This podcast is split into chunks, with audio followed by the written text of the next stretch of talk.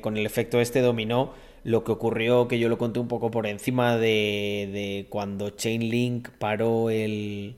Bueno, yo estuve hace poco con una persona de Chainlink y se lo dije, le dije, joder, macho, vaya puta lo que hiciste. Y sí, me dijo, ya, pero es que no miramos por los demás, tuvimos que parar esto porque nos estaba afectando a nosotros. Y digo lo que ocurrió cuando dejaron el oráculo no me acuerdo en qué precio se quedó, pero pongamos que fueran 10 dólares. Y claro, mogollón de protocolos pequeños de lending que estaban cogiendo como colateral fue, Fue, UST, creo que fue con UST. Fue UST, fue UST. En 0,1 o algo así. Eso es. Y es simplemente por una configuración que tenía Chainlink. Pero el problema no es de Chainlink, el problema es de la gente que si tú tienes un protocolo y tienes un, colateral, una moneda que está cayendo en picado, pues lo más normal es que la quites y que la gente no la pueda usar. Es como funcionan las.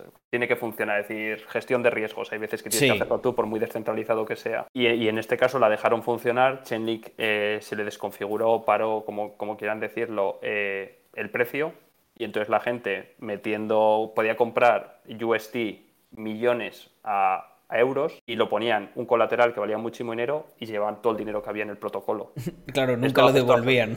Claro, decían, quédate con los UST que no valen nada. Que no, vale, que no valen cero con uno. Claro, me llevo yo los Bitcoin. Y esto les pasó a, tres protocolos. El más grande de ellos era Venus, creo que era de Binance Smart Chain. Y a esos no les eh, vaciaron porque lo pararon en cuanto se dieron cuenta. Pero había otro que era una DAO y tuvieron que llevarlo a votación y mientras lo llevan a votación pararon, es decir, les vaciaron el protocolo. Esto, buah, es que no me quiero meter ahí, pero, pero para otras birras digitales así streameadas, podríamos hablar de la dicotomía esta de centralización versus descentralización desde el punto de vista técnico y de organización en DeFi, porque, hostia, eh, hay en otras cosas el... O sea, aquí te viene el típico maximalista de Bitcoin y tiene súper claro el discurso, pero una vez te metes en DeFi, yo no lo tengo en absoluto claro. O sea, de hecho creo que hay cosas que a día de hoy no hay forma de resolver. Por ejemplo, eso que has comentado, ¿no? En el tema de los hackeos, el poder, bueno, aquí tenemos el ejemplo de Vender que básicamente ejecutó él eh, los mecanismos de emergencia de una manera totalmente centralizada y fue lo que nos permitió no caer en un, en un agujero que hubiese sido importante. Es un tema muy complicado, es decir, hay cosas eh, descentralizadas que tienen todo el sentido del mundo, hay otras que no. Hay los dos hackeos más, más, o más interesantes, a decir, más grandes que ha habido por DAOs, por votación, ha sido el que comentaba antes, por votarlo eh, tardaron tiempo en pararlo y les vaciaron. Y otro fue en el que un tío hizo una propuesta eh, de llevarse el todo el dinero. Pidió un flash loan. A los que no lo sepáis, un flash loan es, sin colateral pedir prestado muchos tokens. Cogió un 51% de, de todos los tokens y votó a favor. Lo que hizo aprobar la, eh, la, propuesta que él se llevaba todo el dinero y así se vació el, pues el protocolo. Este protocolo es muy grande, además es un protocolo de 200 y pico millones llama Beanstalk o Bean algo. Bueno, y, eso, pues eso, eh, hay cosas eh, que si, si la descentralización está bien hecha, tiene todo el sentido del mundo y yo la apoyo a muerte.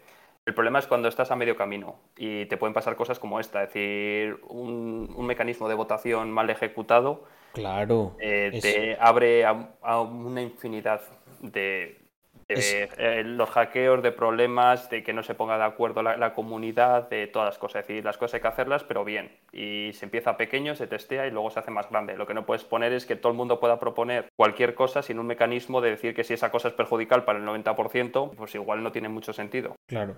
No, no, eso... Nosotros el otro día estuvimos haciendo un AMA y yo sé que, claro, también en la colección de Mr. Crypto pues entrará mucha gente que a lo mejor no tiene tan, tanta experiencia en el mundo pues empresarial. Y para eso están las empresas se organizan por consejos precisamente por esto, porque decían, no, pero nosotros en la DAO nos gustaría proponer, y claro, yo decía, pero es que si tú, si la DAO propone y vota, el voto de los socios originales se diluye prácticamente a cero, porque el peso específico que tendrían es nada. O sea, tú imagínate, mm, el ejemplo de esta DAO es perfecto, ¿no? O sea, llega un tío, vota que, oye, me lo transfiero todo, y como había pedido un flash loan y había comprado la mayoría de los tokens, se transfirió todo el treasury. Entonces, esto muchas veces hay gente que se pone en ese tono como super maximalista, tal, que es no, no, porque es que entonces es una mierda si es, si es centralizado.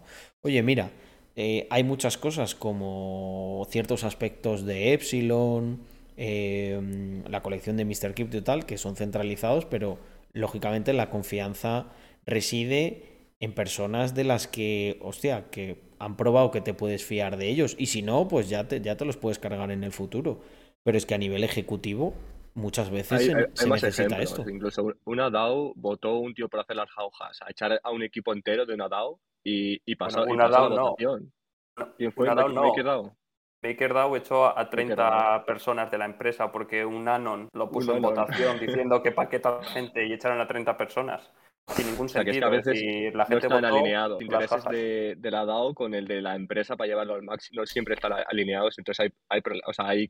Y sobre todo que hay mucha gente que tiene incentivos muy, muy cortoplacistas y esos son siempre problemáticos. Porque sabemos que los protocolos que agregan mucho valor son los que son robustos en el largo plazo. Sin embargo, si de repente empiezan a hacer el mono con el treasury de vamos a invertirlo en esto, en tal y cual, es que te quedas sin te quedas sin protocolos, sin DAOs y lo que sea, sin colección. El problema es que estamos, estamos en una etapa muy inicial. Es decir, estos hackeos eh, son dolorosos para los inversores de esto, pero hacen un sistema más robusto. Es decir, al final son pequeñas mutaciones que vas haciendo y la supervivencia al final del sistema va a ser mucho mejor. Los hackeos en DeFi hacen un sistema mucho más fuerte. Es una putada. Como te pille uno, estás jodido.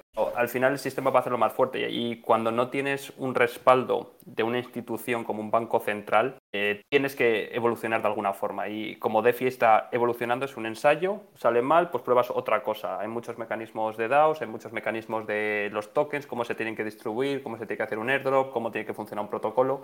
Hay muchísimos. Entonces, hasta que no se encuentre una, una, una, una, una solución realmente para, para, ti, siendo egoísta, pues igual es lo que mejor funciona. Si quieres ser realmente eh, una ONG y que a ti te pase lo peor para que el resto vaya bien, pues entonces es mejor probar cosas súper arriesgadas para que otros aprendan de tus errores. Entonces eh, tiene que haber ahí un pequeño balance de algo que no te joda a ti ni a tus inversores ni nada, pero que a la vez mejore el ecosistema. has, hecho un símil, has, hecho un símil muy bonito, el de comparándolo como con el algoritmo genético, ¿no? Al final hay mutaciones, unas sobreviven, otras no.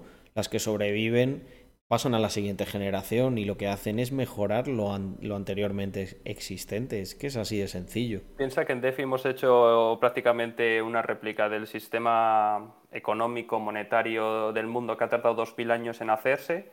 Sí. prácticamente en dos años. Y esto es porque las iteraciones son muy, muy inteligentes trabajando en ello y los errores se resolucionan rápido y pasas a, a lo siguiente.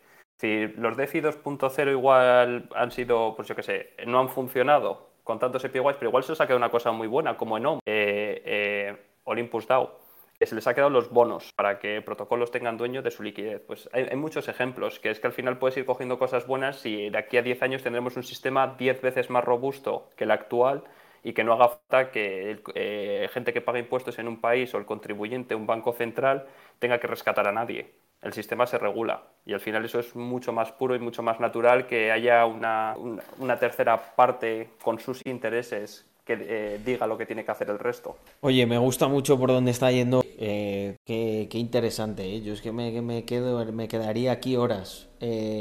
pero tenía aquí una última pregunta apuntada, que yo creo que es muy interesante, que, no, que tenemos que comentar sí o sí, que es, eh, porque bueno, a lo mejor algunos se lo imaginan, o otros lo saben, o otros no, pero, pero aquí todos compartimos los mismos valores. Es verdad que el equipo de Epsilon pues está, sobre todo ahora los pobres están de curro que no, no, no, han parado, em, pero compartimos muchos valores y yo quería que desde el equipo de Epsilon contaseis un poco pues ¿cuál es vuestra visión así ya en plan modo filosófico de las cripto versus el Estado?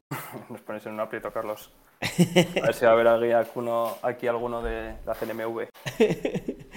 no creo. Y, y, mira, y cuando ha venido alguien, por ejemplo, aquí hemos tenido a un inspector de Hacienda nos contó unas cosas muy interesantes. Em, que en esos nichos hay mucha más gente libertaria de lo que se imagina. Eh, este nos contó em, que, muchos inspectores de Hacienda piensan como nosotros, lo que pasa es que, bueno, uno tiene que ganarse el pan de alguna manera y que luego lo que hacen es, están simplemente unos años en Hacienda, luego se ponen como consultores privados y ganan mucha pasta, porque como saben cómo se hace todo por dentro, y que estaban cabreados porque les querían limitar eso, se lo querían quitar.